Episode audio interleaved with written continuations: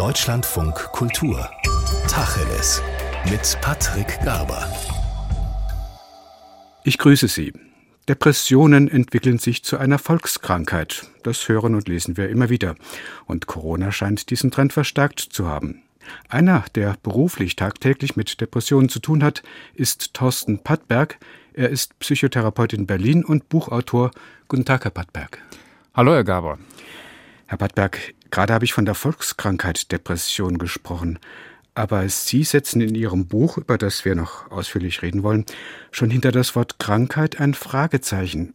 Sind die Menschen, die in ihre psychotherapeutische Praxis kommen und sagen, dass sie sich deprimiert fühlen, sind die gar nicht krank? Naja, sie sind per Definition krank. Ähm, wir haben insbesondere Depressionen auf eine bestimmte Art definiert. Irgendwie das geht äh, anhand von Symptomlisten und diese Symptomlisten erfüllen Menschen, denen es schlecht geht, relativ schnell. Ja, in diesen Symptomlisten stehen Dinge wie Motivationslosigkeit, Freudlosigkeit, teilweise körperliche Symptome wie Schlaflosigkeit, innere Unruhe. Und wenn man diese Symptome erfüllt, dann ist man quasi laut Buch, ist man dann krank. Es gibt aber immer mehr Menschen, die sich fragen, ob das äh, eine gute Idee ist, das auch als Krankheit zu bezeichnen. Die Zahl der diagnostizierten psychischen Erkrankungen steigt ja an. Sie sind mittlerweile die zweithäufigste Grund für Krankschreibungen. Immer mehr Antidepressiva werden verschrieben. Es gibt lange Wartezeiten für Therapieplätze. Und immer mehr Menschen gehen vorzeitig in Rente, weil sie psychisch einfach nicht mehr können. Menschen leiden, Betroffene, aber auch ihr Umfeld leidet. Das ist doch ein Riesenproblem. Ja, das ist es unbedingt. Aber nicht jedes Problem ist gleichzeitig eine Krankheit. Und wir müssen dieses Problem auch dringend angehen. Ja, wir, es gibt offensichtlich eine ganze Menge Entwicklungen, die dazu führen, dass viele Menschen nicht mehr können, die aus verschiedensten Gründen aktuell quasi ununterbrochen auf dem Zahnfleisch gehen und dringendst Unterstützung brauchen. Diese Unterstützung gibt es aktuell äh, in Arztpraxen und in psychotherapeutischen Praxen. Äh, es ist auch gut so, dass es das gibt, ja, oder auch in Psychiatrien. Es ist aber natürlich die Frage, ob das langfristig die einzige Art von Unterstützung ist, die wir anbieten können. Sie haben ein Buch geschrieben, Herr Pattberg, das trägt den Titel Die Depressionsfalle. Darunter kann man sich ja was vorstellen, aber der Untertitel lautet, wie wir Menschen für krank erklären, statt ihnen zu helfen. Das müssen Sie mir erklären. Warum helfen wir Menschen nicht, wenn wir ihre Leiden als Krankheit doch ernst nehmen? Also wir helfen natürlich auf jeden Fall kurzfristig. Also wir wissen ja auch äh, aus der Forschung, dass zumindest kurzfristig unsere Therapien ganz erfolgreich sind. Wir erzeugen aber möglicherweise durch die Benennung dieser Leiden äh, eine ganz ungünstige Aufmerksamkeitslenkung. Ja, also zum einen bei den Menschen selber, aber auch insgesamt gesellschaftlich. Vielleicht gesellschaftlich das äh, führt das eben oft dazu, dass äh, systemische Gründe bei der Entstehung von depressiven Erleben äh, vollkommen unterbelichtet bleiben.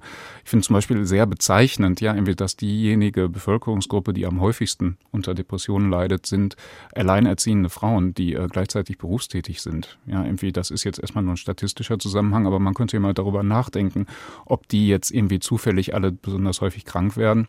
Oder ob da nicht möglicherweise ein systemischer Grund hintersteckt, warum gerade diese Menschen äh, depressiv werden. Und auf der anderen Seite erlebe ich das bei vielen irgendwie, dass diese Idee, ich bin erkrankt, zwar zunächst mal entlastend ist und eben auch als Schlüssel ins Gesundheitssystem funktioniert, auf lange Sicht aber äh, zu einer Hilflosigkeit beiträgt, irgendwie weil man nämlich eben, weil das Problem ja eigentlich biologisch ist, zumindest glaubt, gar nichts mehr selber dazu beitragen zu können, dass es einem besser geht und man auch äh, ja quasi aufhört, äh, über sich selber Geschichten zu erzählen oder anders formuliert, neugierig auf sich zu sein und sich zu fragen, wie kommt das eigentlich, dass es mir so schlecht geht? Sie sagten gerade, es könnte erstmal erleichternd sein für den Betroffenen. Das kann man ja nachvollziehen, wenn man nicht weiß, was mit einem los ist. Man hat Probleme mit dem Antrieb, man zieht sich von Menschen zurück, nichts macht Freude. Man fragt sich, was ist mit mir los? Und dann kommt die Diagnose des Arztes, Sie sind krank. Das ist doch erstmal eine Erleichterung. Aber Sie sagen, das hat auch seine Kehrseite. Genau. Es gibt ja diese, diese große äh, Entstigmatisierungsbewegung gerade von psychischen Krankheiten, unter anderem eben auch bei Depressionen gerade. Was wir feststellen, wir haben jetzt ungefähr 20 Jahre Erfahrung damit, dass diese Entstigmatisierungskampagnen nicht so funktionieren, wie wir uns das vorgestellt haben. Was tatsächlich ganz gut funktioniert, ist, dass diejenigen, die sich betroffen fühlen und betroffen sind, sich weniger schuldig fühlen für ihren Zustand. Das ist sicherlich ein Teil von Entstigmatisierung, der gut ist und der den Einzelnen auch gut tut. Gleichzeitig wird auch von außen den denen weniger Verantwortung für ihren Zustand zugeschrieben, irgendwie was möglicherweise auch erstmal ein guter Effekt ist. Wir sehen aber auch, dass das auf einer anderen Ebene zu einer größeren Gleichgültigkeit gegenüber denjenigen führt, je nach äh, Störungsbild auch möglicherweise zu einem größeren Abstand führt oder gar zu einer größeren äh, Feindseligkeit zu denjenigen, die man als biologisch krank im Sinne äh, bei psychischen Störungen findet. Das kann schon mal problematisch sein. Und es verdeckt eben auch ja, die systemischen Gründe, irgendwie zum Beispiel wird dann durch weniger darüber geredet, dass möglicherweise zum Beispiel ja, Arbeitsplätze und Einsamkeit in der Gesellschaft und äh, Leistungsstress und derartige Dinge, Gewalterfahrungen äh, in der Kindheit, aber auch im späteren Leben möglicherweise entscheidend sind für, für das Entstehen von depressivem Erleben. Für diese äußeren Umstände werden wir uns äh, nachher noch genauer interessieren und darüber sprechen. Bleiben wir nochmal bei der Diagnose Depression. Die stellt ja wohl kein Arzt aus dem hohlen Bauch raus. Es gibt seit Jahrzehnten etablierte diagnostische Leitlinien, in denen steht drin, welche Symptome vorliegen müssen, damit eine Depression oder eine andere psychische Erkrankung diagnostiziert werden kann. Sind diese Leitlinien falsch? Also ich glaube, in der Pauschalität kann man das nicht sagen. Ähm, gleichzeitig ist es natürlich hochspannend, sich anzugucken, wie die zustande gekommen sind. Und ähm, ich gehe im Buch ja auch ziemlich genau 40 Jahre zurück, nämlich ins Jahr 1980, als äh, die damals neueste Version unserer aktuellen äh, Diagnoseleitlinien erschienen ist. Das damals das DSM-3 und da gab es einen sehr, sehr großen Bruch in der Art und Weise, wie wir über Depressionen gedacht haben. Da ist zum einen entstanden, dass wir diese Symptomlisten haben, die heute jeder kennt, irgendwie die heute auch im Internet verbreitet sind. Wenn ich selber wissen will, ob ich depressiv bin, dann kann ich ins Internet gehen und mache so Klicktests, irgendwie die sind an diese äh, Symptomchecklisten angelegt. Der für mich aber fast entscheidendere Unterschied ist ein anderer. Der entscheidende Unterschied ist, dass damals das Wort reaktiv gestrichen worden ist. Reaktiv heißt, ein Leiden entsteht als Reaktion auf die Umstände. Damals war eines der Hauptprobleme der Diagnostik irgendwie, dass die so unklar war. Und wenn man jetzt in ein diagnostisches System mit berücksichtigt, was alles im Leben eines Menschen so passiert, dann wird das natürlich sehr, sehr unscharf. Und man hat quasi aus Prinzip damals ausgeschlossen, danach zu gucken, was ist eigentlich vorher im Leben eines Menschen passiert, dass er sich so fühlt. Das war mehr oder weniger aus ja, man muss schon fast sagen, ideologischen Gründen oder forschungstechnischen Gründen eine gute Idee. Es hat aber nun mal leider Gottes dazu geführt, irgendwie, dass damit auch die komplette Aufmerksamkeit von diesen Umständen abgelenkt worden ist und wir heute nur noch über Symptome reden oder das jetzt vielleicht übertrieben, aber vorwiegend über Symptome reden und als einzige noch mögliche Erklärungsmöglichkeit für so ein depressives Erleben oft dann scheinbar nur noch der Hirnstoffwechsel überbleibt, der irgendwie durcheinander geraten ist. DSM-Handbuch, um das zu erklären, das ist das Diagnostic and Statistical Manual of Mental Disorders, das immer wieder aktualisiert wird, als sozusagen die Bibel, in der drin steht, was ist krank und was ist nicht krank im mentalen Bereich. Ganz das genau. heißt, nach dieser Neudefinition, die 1980 vonstatten gegangen ist, dann habe ich Depressionen, wenn ich trauere, weil ein lieber Mensch verstorben ist, oder wenn ich niedergeschlagen bin, weil ich meinen Job verloren habe, dann bin ich schon depressiv. Ganz genau. Ich finde insbesondere die Geschichte der Trauer ist äh, hochinteressant in dem Zusammenhang, weil die quasi auch nochmal eine Entwicklung genommen hat. Ähm, Robert Spitzer, der viel Gutes auch getan hat als Psychiater, war da gar nicht so, ja, als der 1980 ausgeschlossen hat, dass es darum geht, was vorher passiert ist. Der hat nämlich zum Beispiel gesagt. Der hat also da diese Änderung eingebracht in das DSM-Handbuch. Ganz genau, der war der, der war der Hauptautor für das DSM.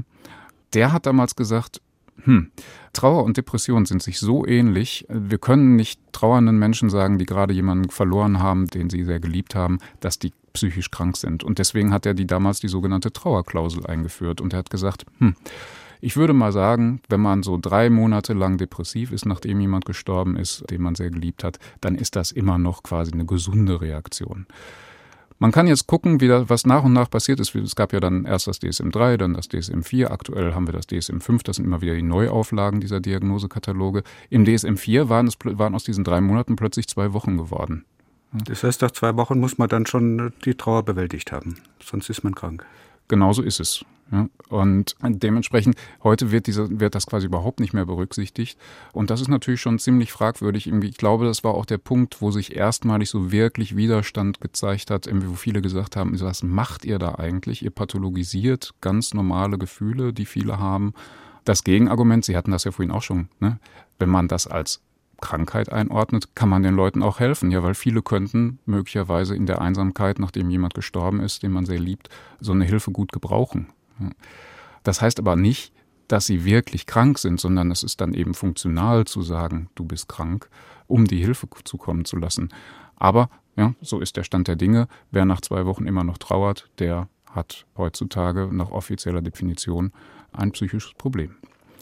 Soweit zum Begriff der Depression. Sie haben für Ihr Buch mit vielen Fachleuten gesprochen, und zwar nicht nur mit Psychologen und Psychiatern, sondern auch mit etwa der berühmten Soziologin Eva Illus. Und die hat Ihnen gesagt, ich gebe das jetzt mal ein bisschen verkürzt wieder, Psychotherapie könne auch dazu verleiten, gesellschaftliche Missstände ertragen zu lernen, statt etwas gegen sie zu tun. Also das Leiden zu ertragen, statt dagegen aufzubegehren. Gilt das auch für die Therapie von Depressionen? Haben die auch solche soziologischen Nebenwirkungen? Also die Begegnung mit Eva Illus war wirklich, wirklich ganz, ganz spannend. Ich meine, sie ist ja nur A sehr bekannt und B sehr beschäftigt. Das heißt, irgendwie, ich konnte sie überhaupt nur treffen oder ich mit ihr verabredet habe, wir treffen uns im Taxi, ja, zwischen deinen ganzen vielen Terminen, die du in Berlin hast. Und dann haben wir immer, während das Taxi uns durch Berlin kutschiert hat, haben wir miteinander geredet und sie hat mir meine Fragen beantwortet, weil sie sagte, ich möchte das unheimlich gerne machen, aber eigentlich habe ich überhaupt gar keine Zeit, ja. Und man muss sagen, sie ist eine sehr freundliche Frau, die aber in der Beurteilung meiner Arbeit wirklich eisenhart geblieben ist. Ja, ich hatte nicht den Eindruck, dass sie sagt, irgendwie so, du machst dich da eben persönlich irgendwie schuldig, aber sie sagt, denk mal drüber nach. Ihr macht so eine typische Individualisierung von Leid. Ja, irgendwie ihr guckt eben nicht darauf, was passiert ist, sondern ihr schreibt irgendwie dadurch eben gerade, weil ihr den Leuten sagt, du musst was an deinem Leben verändern, schreibt ihr denen eigentlich zu, dass sie letzten Endes den Karren wieder aus dem Dreck ziehen müssen. Sinnvoller wäre es vielleicht, wenn diese Leute, die leiden, ja, und zwar nachvollziehbar leiden, dieses Leid nutzen würden, um Dinge zu verändern. Ja, irgendwie also auf die Straße gehen, Initiativen gründen, politisches Engagement zeigen. Und wenn ihr denen dabei vielleicht mehr helfen würdet, dann wäre eure Arbeit auch aus ihrer Sicht, ja aus soziologischer Sicht, vielleicht wertvoller für die ganze Gesellschaft. Und dann habe ich mir durchaus diesen Schuh auch angezogen. Ich glaube, das trifft oft zu, ja, dass wir eben eine sehr individualisierte Sicht auf den Einzelnen haben und eben nur mit einer Person immer arbeiten. Und das wäre dann zum Beispiel eine meiner Forderungen zum Schluss, dass ich sage, irgendwie, wir müssen Therapeuten eigentlich mehr darin ausbilden, vor Ort dafür zu sorgen, dass die Leute miteinander in Kontakt kommen und sich engagieren können. Das ist eine Frage der Ausbildung, denn bisher ist ja das therapeutische Verhältnis, wenn ich das als Laie richtig beurteilen kann, als Zweierbeziehung, als Zweierkiste angelegt. Also der Therapeut, die Therapeutin und der Patient oder die Klientin. Ganz genau da äh, stehen wir natürlich alle in der Tradition Freuds, ja, der das quasi so als Talking Cure, als Gesprächsheilung irgendwie als Zweier-Setting konzipiert hat. Ja, das hat viele Vorteile. Ja, man ist da unter sich, man kann sich da öffnen, es bleibt alles in diesem engen, begrenzten Rahmen. Aber es hat eben auch Nachteile. Und es gibt andere Soziologen, die sagen, eigentlich auch typisch für unsere Zeit, ja, irgendwie, dass man quasi bezahlt mit jemandem wenig Zeit hat, um in kürzester Zeit in intensiver Art und Weise Dinge miteinander zu besprechen. Eigentlich ein Zeitsymptom. Wir brauchen die Psychotherapie, weil wir da quasi implizit auch lernen, was im Kontakt von uns allen aktuell verlangt wird, nämlich anderen nicht viel Zeit zu stehlen und ja, bei aller emotionalen Intensität voneinander Abstand zu halten. Sie haben am Anfang gesagt, dass besonders häufig die Diagnose Depression fällt bei alleinerziehenden Müttern, die berufstätig sind. Also wenn man sich jetzt mal überlegt, eine alleinerziehende Mutter, die hat einen unsicheren Job vielleicht, die hat Probleme mit den Kindern, die ist vereinsamt. Und wenn wir der sagen, du bist krank, du hast Depressionen, dann sagen wir ihr damit auch, nicht dein prekäres Arbeitsverhältnis ist das Problem, nicht die mangelnden Betreuungsangebote für deine Kinder sind das Problem, du bist das Problem. Habe ich das richtig verstanden? Genau. Also das wäre exakt die Botschaft, die also zum Beispiel Eva Illus äh, der Psychotherapie unterstellt. Die sagt irgendwie so, ihr sorgt dafür, dass da nicht hingeguckt wird. Ne? Ich habe im Buch das Zitat von einem englischen Autor, William Davis, der sagt, die Psychologie wird von vielen Gesellschaften dazu genutzt, nicht in den Spiegel schauen zu müssen. Ja, also genau davon wegzublicken und sondern eben lieber beim Einzelnen dafür zu sorgen. Das heißt, was gerade versucht wird, ist äh, gesellschaftliche Probleme durch die psychotherapeutische Praxis zu lösen oder eben über Medikamente zu lösen. Und das kann auf Dauer in der Masse, glaube ich, nicht funktionieren. Die Forderung wäre also bessere Sozialpolitik statt nur individuelle Therapien. Absolut, ja. Also ich würde mir wirklich sehr wünschen, dass äh, mehr Psychotherapeuten, wenn sie zu ihrem Arbeitsgebiet befragt werden, irgendwie genau diese Dinge fokussieren. Ja, dass sie sagen, wieso wir haben es hier mit gesellschaftlichen Entwicklungen zu tun, unter denen der Einzelne dann leidet. Das passiert in einzelnen Fällen auch. Ich habe hier zum Beispiel hier beim Deutschlandfunk äh, neulich ein Interview mit einem Sozialpsychiater gehört, der sagte das zum Beispiel. Ne? Er sagte irgendwie, was in der Pandemie jetzt gerade deutlich wird, ist, dass Kinder mitunter mit Hybridunterricht und von zu Hause Unterricht zu, äh, zufriedener sind. Hier zeigt sich, dass wir vorher ein systemisches Problem in der Schule gehabt haben, in der Überschrift wurde allerdings nur gesagt, es werden immer mehr Kinder psychisch krank und wir brauchen mehr Therapieplätze. Ja, also ich glaube, wir müssen diese Message irgendwie deutlich klarer nach vorne stellen. Es gibt äh, andere Themen, wie zum Beispiel das Umweltthema. Da gibt es inzwischen die Psychologists for Future, ja, die sich da diesen Protesten von Fridays for Future ange, angeschlossen haben, weil sie sagen, das ist ein für die Psyche von Menschen relevantes Thema, ja, wenn sie sich durch den Klimawandel bedroht sehen. Und es wäre gut, wenn wir auch als Psychotherapeuten uns da anschließen. Deutschlandfunk Kultur. Tacheles. Überall, wo es Podcasts gibt. Und in der DLF Audiothek. Bis es soweit ist, dass wir gerechtere Verhältnisse haben in unserer Gesellschaft, muss Menschen, die leiden, natürlich geholfen werden. Wie machen Sie das, Herr Pattberg, in Ihrer Praxis, wenn ein Patient oder Sie sagen ja meist Klientin oder Klient zu Ihnen kommt und sagt, Herr Pattberg, ich habe Depressionen? Mhm.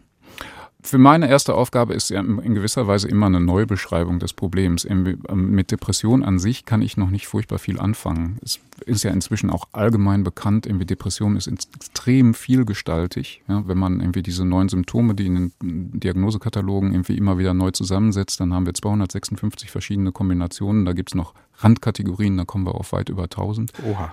Das heißt, jeder ist anders und das erste ist für mich herauszufinden, irgendwie so, worunter leidest du gerade und wie ist das entstanden?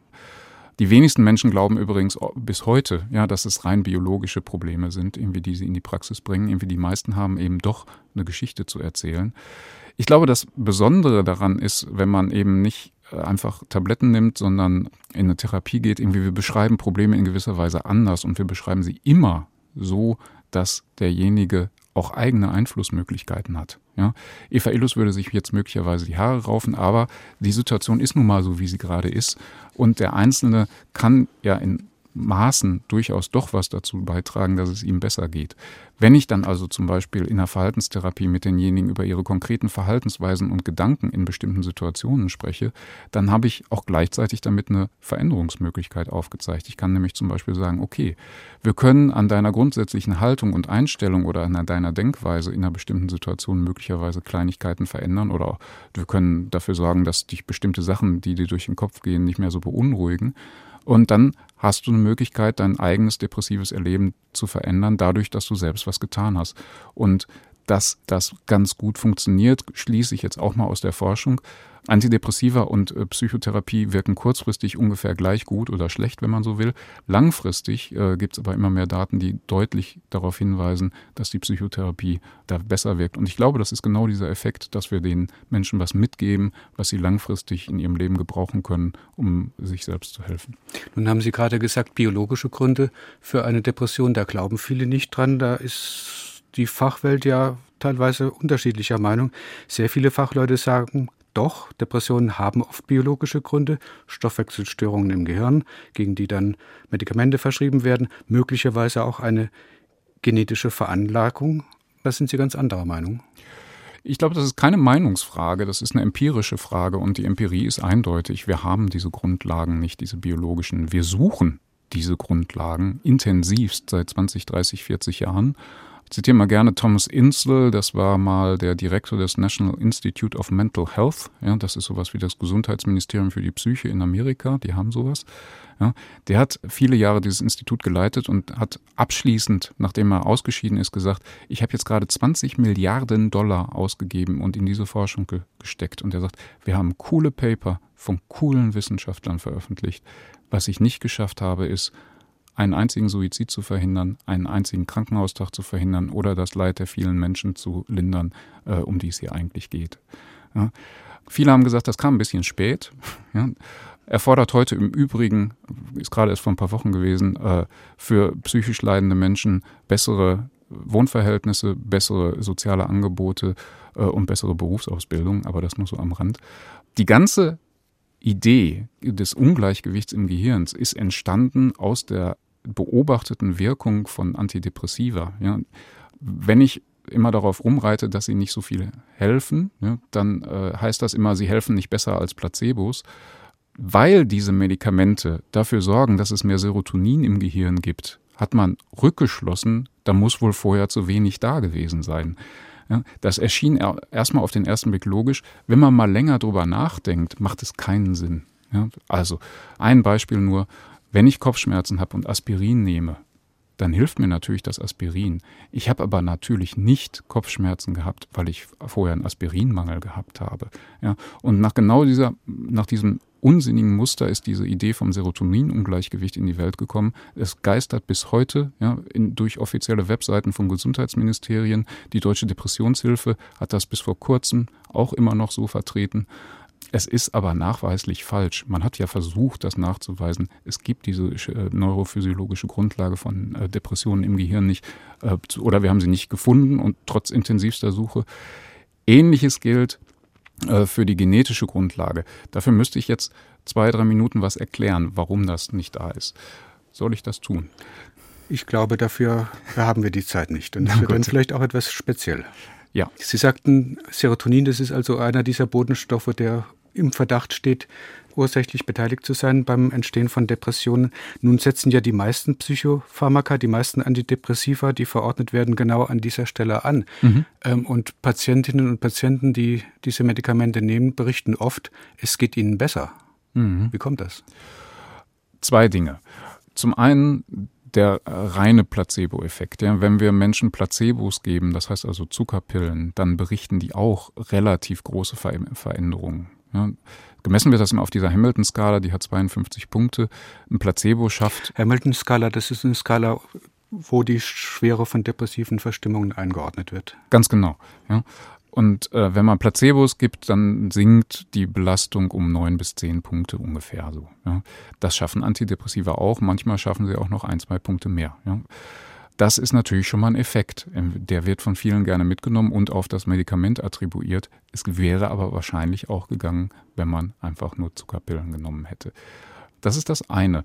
Zum anderen kommt dazu, dass Antidepressiva ja nicht tatsächlich eben keine Zuckerpillen sind, sondern psychoaktive Substanzen. Das heißt, die machen was im Gehirn und die haben Effekte. Ein Effekt könnte sein, sie machen ruhiger und sorgen zum Beispiel dafür, dass man besser schläft. Ein anderer Effekt von einer anderen Substanzklasse ist, sie machen etwas weniger ruhig, ja, sondern sie aktivieren einen. Das ist für diejenigen, die vielleicht unbedingt mal wieder raus wollen und irgendwas unternehmen wollen, ein hilfreicher Effekt für eine kurze Zeit. Allen gemeinsam ist, dass sie so eine Art ja, Filter zwischen sich und die Umwelt machen. Das heißt, viele berichten, mir kommen die Dinge nicht mehr so nah. Je nachdem, wie man gerade so welche Art von depressiver Verstimmung man hat, kann das ganz hilfreich sein, diesen Effekt zu haben. Und deswegen gibt es auch einige, die sagen, nutzen wir das doch. Wir sollten nur gleichzeitig dazu sagen, da wird nichts geheilt, ja, sondern wir helfen euch in der schweren Phase mit diesen Substanzen. Wir gleichen kein Ungleichgewicht im Gehirn aus. Und deswegen macht es auch gar keinen Sinn, diese Medikamente über einen gewissen Zeitraum hinaus zu nehmen. Viele nehmen sie jahrelang. Es gibt fast keine Studien dazu, was das überhaupt bewirkt. Irgendwie, das heißt, irgendwie, das ist quasi ein Feldversuch, der am Volk gemacht wird, ohne dass man weiß, was eigentlich dahinter steckt. Und dementsprechend kann das, ja, man kann das durchaus nehmen. Es ist überhaupt nichts Schlimmes daran, diese Medikamente zu nehmen. Man sollte nur sich darüber im Klaren sein, äh, sie sind Hilfsmittel, sie sind Krücken, die leider Gottes, wenn man, insbesondere wenn man sie länger und in höheren Dosierungen nimmt, auch eine ganze Menge Nachteile mit sich bringen. Sie schreiben von einer Depressionsfalle, das ist ja sogar der Titel Ihres Buches, und beschreiben unter anderem auch, dass die Einnahme von Antidepressiva durchaus Menschen in eine Depressionsfalle führen kann. Absolut, ja. Wie kommt das? Auch zwei Punkte. Der eine Punkt ist, äh, sie haben halt Nebenwirkungen. Über diese Nebenwirkungen ist über Jahrzehnte quasi nicht aufgeklärt worden. Die erste große Studie zur Erfassung von äh, Nebenwirkungen von Antidepressivern wurde 2015 gemacht. Ja, da waren die über 50 Jahre auf dem Markt. Das ist, finde ich, an sich schon mal bemerkenswert. Kurz zusammengefasst, ja. Vielen Menschen, nicht allen, aber vielen verderben sie den Spaß am Sex. Sie machen dick, ja, und man kann sie schwer, und das ist das zweite Hauptproblem, man kann sie oft schwer wieder absetzen. Ja, wenn man zum Beispiel mit, der, mit den sexuellen Problemen, früher galt immer maximal so 10 Prozent bekommen sexuelle Funktionsstörungen. Ja, irgendwie haben keinen Spaß mehr am Sex. Das Problem war, es hatte nie jemand danach gefragt und in den Studien sagt das natürlich kaum jemand von sich aus. Sobald man angefangen hat, konkret danach zu fragen, waren es eben 50, 60, 70 Prozent, die sagten, ja, wir haben Probleme beim Sex bekommen, seitdem wir diese Medikamente nehmen. Das andere Problem, und das ist vielleicht dann wirklich auch die Falle, ist, dass man früher gesagt hat, man kann die einfach so über zwei bis vier Wochen absetzen. Sehr viele Menschen, ja, irgendwie nicht die Mehrheit, aber 30, 40 Prozent kriegen Entzugserscheinungen beim Absetzen von Antidepressiva. Die Entzugserscheinungen ähneln Depressionen wie ein Ei dem anderen, oft noch zusätzlich gepaart mit Angstproblemen, Unruhe, Panikattacken. Man hat früher immer gedacht, wenn man die Medikamente absetzt, dann kommt einfach die Depression zurück. Wir sind heute einen Schritt weiter. Wir wissen, viele, die ihre Medikamente absetzen, setzen sie zu schnell ab. Ja, nämlich diese zwei bis vier Wochen reichen bei vielen nicht. Und das, was dann wieder auftritt, ist nicht die Depression, sondern es ist einfach ein richtiges, richtig gehendes Entzugssyndrom, von dem manche auch tatsächlich nicht mehr runterkommen. Ja, ich habe diese Woche noch äh, mit jemandem gesprochen, die das Deutsche Forum zum Absetzen von Psychopharmaka leitet. Das war auch jemand, sie sagt, ich bin mit 18, 19 zum Psychiater gegangen, weil es mir nicht gut ging. Ich habe Antidepressiva genommen. Ich hatte nicht den Eindruck, dass sie mir besonders geholfen haben. Ich habe versucht, sie abzusetzen und plötzlich hatte ich Symptome, wie ich sie vorher noch nie gekannt habe. Eine unfassbare Unruhe, Angstattacken, wir sind 20 Jahre später, sie hat das bis heute. Sie sagt, ich bin kurz davor, bald brauche ich sie nicht mehr nehmen. Ich nehme immer noch Mini-Dosierungen aber es ist für mich zu einem Lebensthema geworden, das ich eigentlich nie gewollt habe. Und so entsteht das, was manchmal etwas na, taktlos Drehtürpatienten genannt wird, also Patienten, die immer wieder versuchen, gut zu leben und dann aber Rückschläge erleiden und glauben oder vielleicht es auch tatsächlich sind chronisch depressiv? Ich glaube, das kann man in einigen Fällen so sagen. Ich glaube, da fehlte einfach sowohl auf Ärzteseite als auch auf denjenigen, die die Medikamente genommen haben, das Wissen um diese Absetzsyndrome.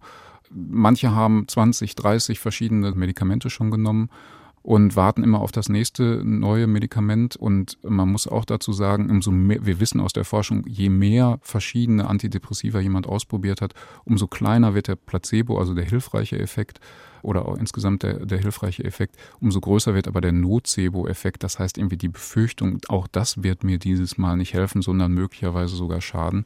Also hilft dann auch die medikamentöse Therapie noch weniger. Wenn wir das alles zusammenfassen, also Finger weg von Antidepressiva würden Sie nicht raten. Nein. Also ich habe das im Schluss des Buches auch nochmal ganz klar, da habe ich mich mit Jonna Moncrief zusammengeschaltet per Zoom, war ja immer noch Pandemie. Und die hat mir das nochmal erklärt. Äh, das ist eine Psychiaterin aus Großbritannien, sie vertritt das, was immer bekannter wird, der sogenannte medikamentenzentrierte Ansatz. Sie sagt, man kann die durchaus verschreiben, es ist da nichts grundsätzlich Falsches dran, man sollte nur darüber sich im Klaren sein, die haben spezifische Effekte, die manchmal hilfreich sein können, die aber mit einem Preis verbunden sind. Und wir müssen über diesen Preis aufklären.